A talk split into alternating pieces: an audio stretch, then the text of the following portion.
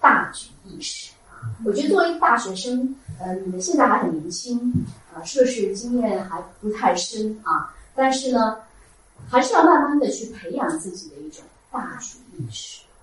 而这个大局意识是如何一步一步形成的？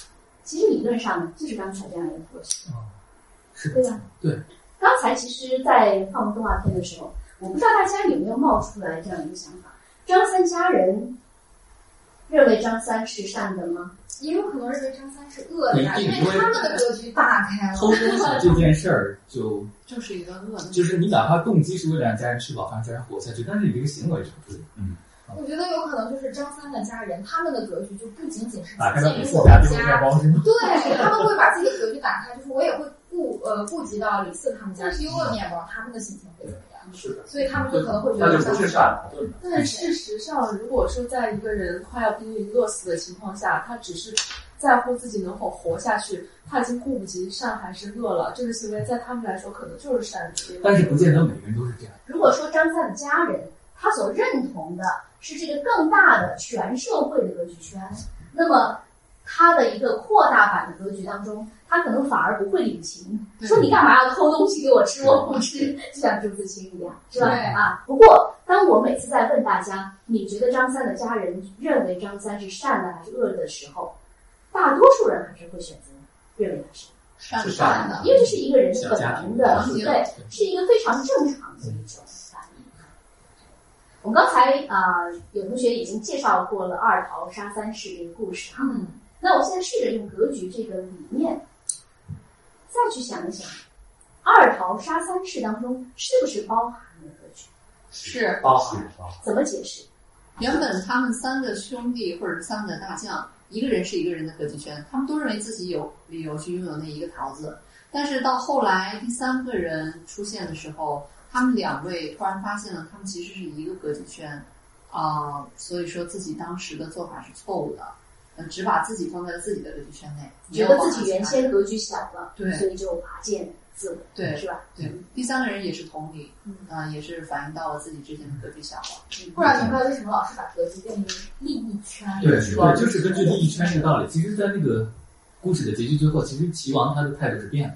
对他一开始和这三个人站在对立面，我要飞鸟尽，两公藏。对但是最后发现，哦，原来他们是这样一群中心的意识的意识嗯。那我们还是在一个我们讲的时候，突然想起了《三国演义》的开头，那就是是和和和就之是间和一分嗯，嗯，对，那利益圈就是这样，嗯对分分合合之间啊，嗯。会产生很多的变化。我从我们班集体也可以想到一个点，是正向的关于格局的，就是我们每个人作为二一波社的集体，我们聚是一团火，但是散的时候又是满天星，每个人都是自己的一个小格局。在纷纷扰扰之中明亮的生活。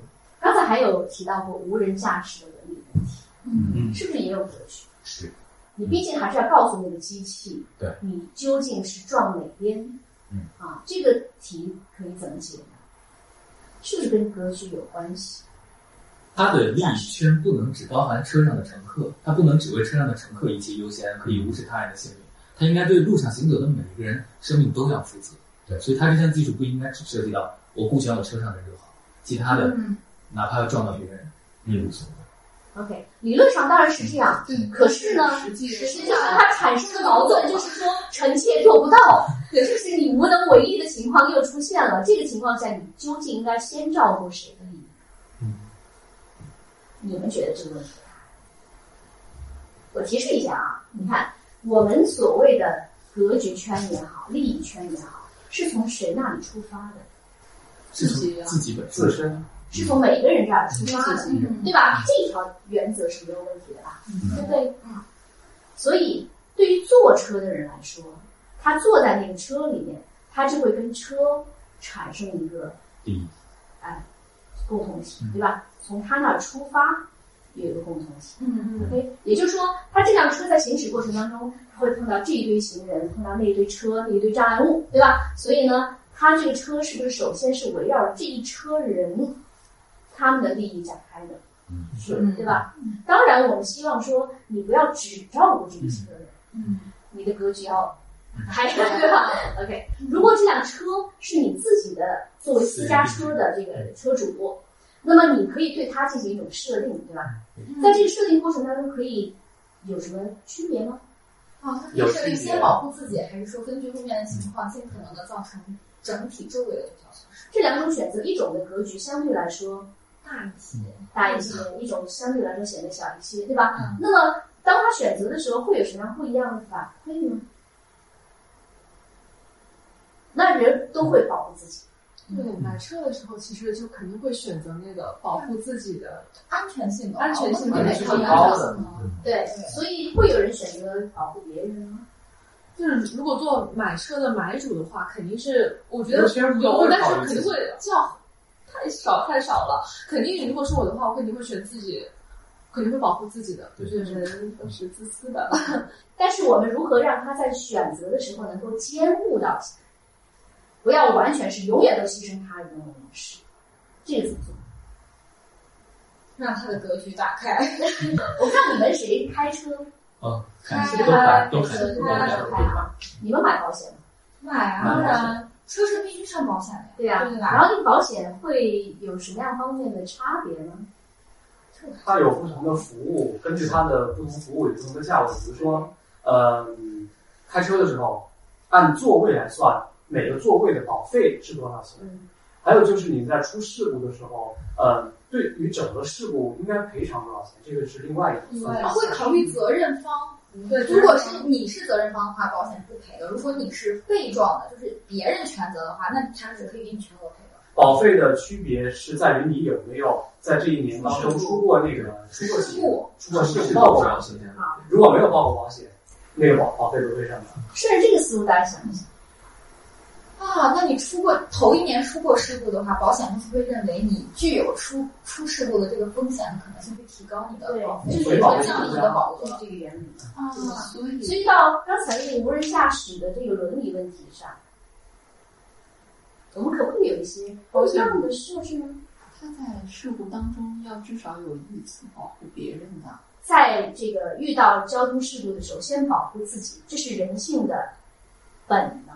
对本能属于上限还是下限？本能属于下线，对对，所以这个是本能，大家都会这么做的时候，你就不能罚，因为你一罚就罚的太多了，打击面太大了。嗯，你只能说鼓励一部分少往数上的，线走，对你不能鼓励每个人都二逃杀三世这样的，对吧？牺牲自己，嗯你不能让每个人成为王成，但是你可以鼓励一些人成为这样的人嗯嗯，啊。再比如说唐山大地震，跟格局有关吗，救儿子救女儿但我觉得真的没法选呀，手心手背都对选啊择了。手是不是都在它是在它的利益圈里面的。都在利益圈里的。好，那这样，你看啊，的确，他当时那个母亲就是真的很为难对，啊。那我们如果换一个角度来看，因为这个片子后面整个在叙述这一生的当中，这一家人他们因此产生的这种哦对，矛盾、纠结，对吧？你如果试着站在谁的立场上，你会怎么想？你的格局认同是什么？如果是没有被救的那个女儿，去站在父母的角度去想，也许她的格局打开就不会有那么多误会，或者是那么多年的一个纠葛，可能是我是吧想到的。对不对？就是女儿对母亲的选择不认同。嗯肯定他当时最开始内心是不能原谅的，他可以不去报复你，不去攻击你，但是他绝对在内心是不能够原谅这件事。是作为妈妈，他没有选择我，选择了弟弟。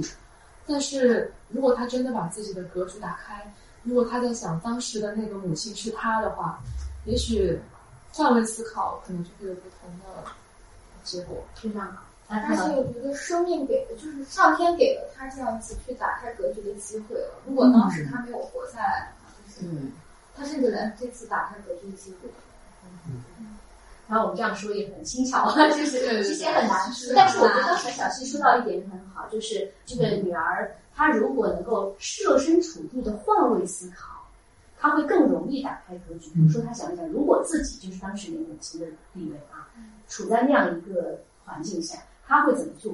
因此，打开格局的一个很重要的方法就是换位哦思考，换位思考，站在别人的立场上重新来看这件事情，是吧？嗯这样会更容易达成一种互相之间的和解。嗯所以大家想一想，为什么我们在看到很多社会热点事件爆发出来了之后，有那么多不同的观点？